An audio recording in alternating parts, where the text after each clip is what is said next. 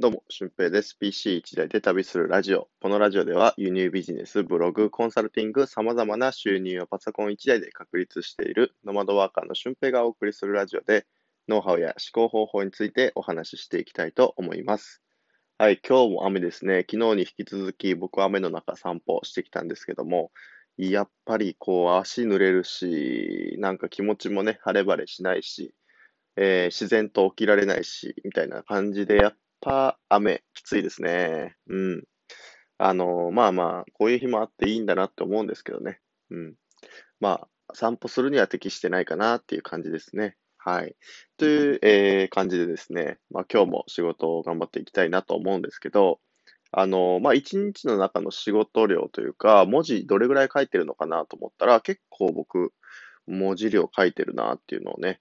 えー、思ったので、まあ、そこをちょっと、まあ、本題に入る前にお話ししておきたいんですけど、まずツイッター5ツイートぐらい毎日してて、えー、120文字、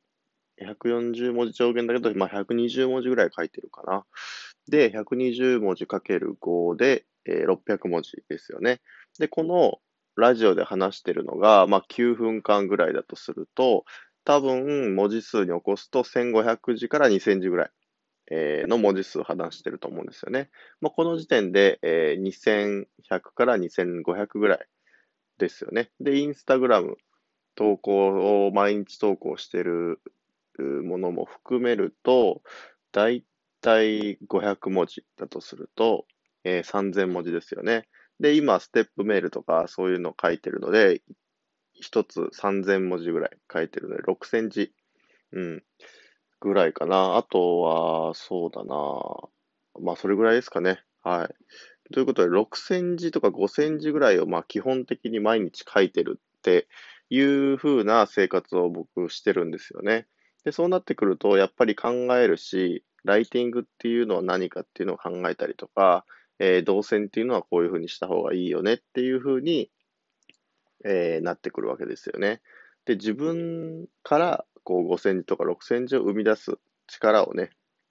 最初から持ってたかっていうとそうでもないんですよね。で今もステップメールをね、新しいステップメール考えるときには、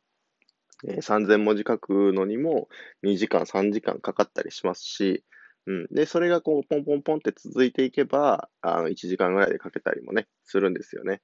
うん。まあそういうふうに最初は誰でも時間がかかるし、えー、まあ1年以上こうやってブログ書いてますけど、えー、でも新しい、こう、みんなの動線を確保するためには、そういうものもかなり必要になってくるんですよね。うん。はい。で、えー、まあ今日の本題なんですけど、売れる個人の作り方っていう安藤美冬さんの著書が最近出た。まだ出てないか。4月30日、明日リリースされるんですけど、これがめちゃくちゃ良くて、僕もう先行販売で買って、えー、サイン付きの本をね、いただいて、で5月6日に、あの、その出版記念パーティーと題して、えー、オンラインセミナーがあるんですけど、まあ、そのチケットを買わせていただいたんですけどね。うん。うん、めちゃくちゃ内容濃くて、えー、まあ、これから僕も個人のブランディング、まあ、インスタとか、あとブログとか、あとメルマガとか、まあ、そういう風な感じで、えー、まあ、ブランディングができるように最近になってきたので、まあ、それに関して、こう、その知識を得たい人とか、あの、これから何かに挑戦したいっていう方に向けて、えー、まあ、コミュニティをね、作ろうかなと、まあ、その本を読んでみて、ちょっと確信に変わったっていう感じですね。うん、ちょうどそんなん作ったら面白いなと思ってたところにその本が来たっていうね。まあ、これもまたシンクロニシティなんですけど、えー、うん。まあ、そのね、売れる個人の作り方、もうこの名の通り、売れる個人がどうやってできていくのかっていうのが結構細かく書かれてます。はい。なんか抽象的にぼやっとじゃなくて、えー、結構具体的に書かれてたので、今回これはもう個人で売れていきたい人には誰でも使えるなっていうスキルが、えー、凝縮されてたので、すごく面白いですね。うん。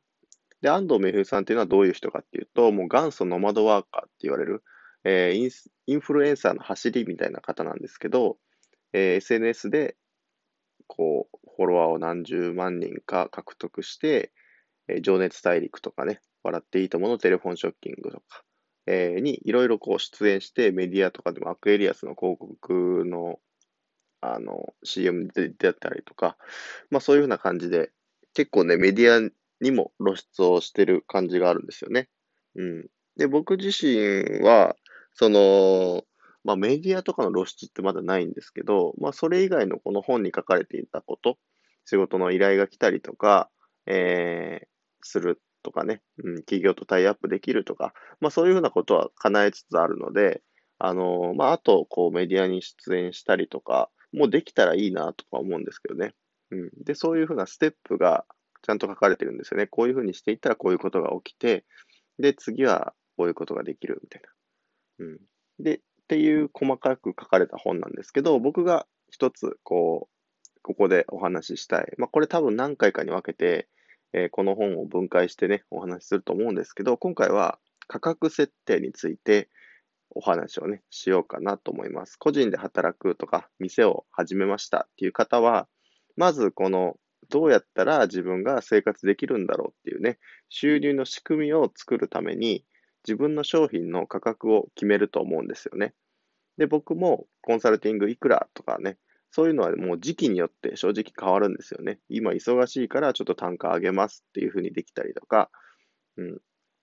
あと、この自分の気持ちとかもあるんですよね。この仕事あんまりしたくないから、この仕事を受けるんであれば、えー、価格はこれぐらいの高さにしますよって。それでも OK なら来てくださいっていう風な感じで、えー、やります。でも、まあ今となってはこういう風にね、えー、できてるんですけど、もう最初の頃っていうのは、そのお金をもらうっていうこと自体に不安を感じたりもするんですよね。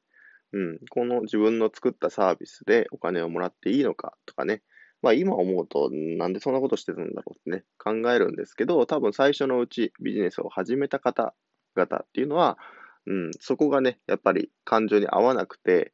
あの、割に合わないなっていういう感じでやめていく方も中にはいるんじゃないかなと思うんですよね。で、そういうことがやっぱ起こってほしくないので、しっかり自分のサービスには価格をつけてほしいなと思います。で、えー、まあ、その価格の設定の仕方っていうのも、あの、自分でしっかりと、これからこれぐらいのお客さんが見込めるから、これぐらいもらっていれば、え今後うまくいくかもしれないとかね。うん。これは副業的な収入で得るものだから別に高く取らなくていいから、そこでこう価格を安く提供して、その分価値を提供したら、あの、顧客度満足、満足度を上げて、次のお客さんにつながるかもしれないとかね。いろいろこの高くする、安くするのお金のこう範囲が決まると思うんですよね。高くするからこれぐらい濃いサポートをえー、できる。これぐらい時間を費やせるので、その分濃いアイデアが出たりとか、濃いサポートができる。みたいな感じで、えー、高くする人もいると思いますし、あの、安いから、えー、まあ、どんどん安いからこそ人に入ってきてもらって、えー、その分、自分の決まった価値を提供するみたいな感じの人もいるかもしれませんよね。で、そこの価値の決め方っていうのは、もう人それぞれでいいと思うんですよね。うん。だから、例えば、キングコングの西野明宏さんが無料で絵本を閲覧できるようにしましたってね、なった時、最初になった時は、あの、そんなことしたら、あの、作家が食いっぱぐれるじゃないかって言われてたんですけど、まあそこじゃなくて、えー、その電子版の無料を公開することによって、えー、まあ認知度を上げるっていうのはもちろんですけど、で、実際の実際の本を購入してもらうような、あ動線を作ったっていうわけなんですよね。うん。だから、こう、無料にも無料なりの力っていうのはあると思いますし、えー、無料が悪だとは言わないんですけど、やっぱり自分で価格を決めるっていうところ。うん。やっぱり商売していく上で、えー、収入を得るっていうことを、こう、いかにね、作っていくか。で、そのためにはしっかりと実績を残していかないといけないし、爪痕を残していかないといけないので、えー、行動は必須なんですけど、ここのやっぱり価格の決め方っていうのが、えー、皆さん困るところなので、あの、ぜひね、この放送を聞いて、まあ、今一度改めて考えてみてはいかがでしょうかっていうお話でした。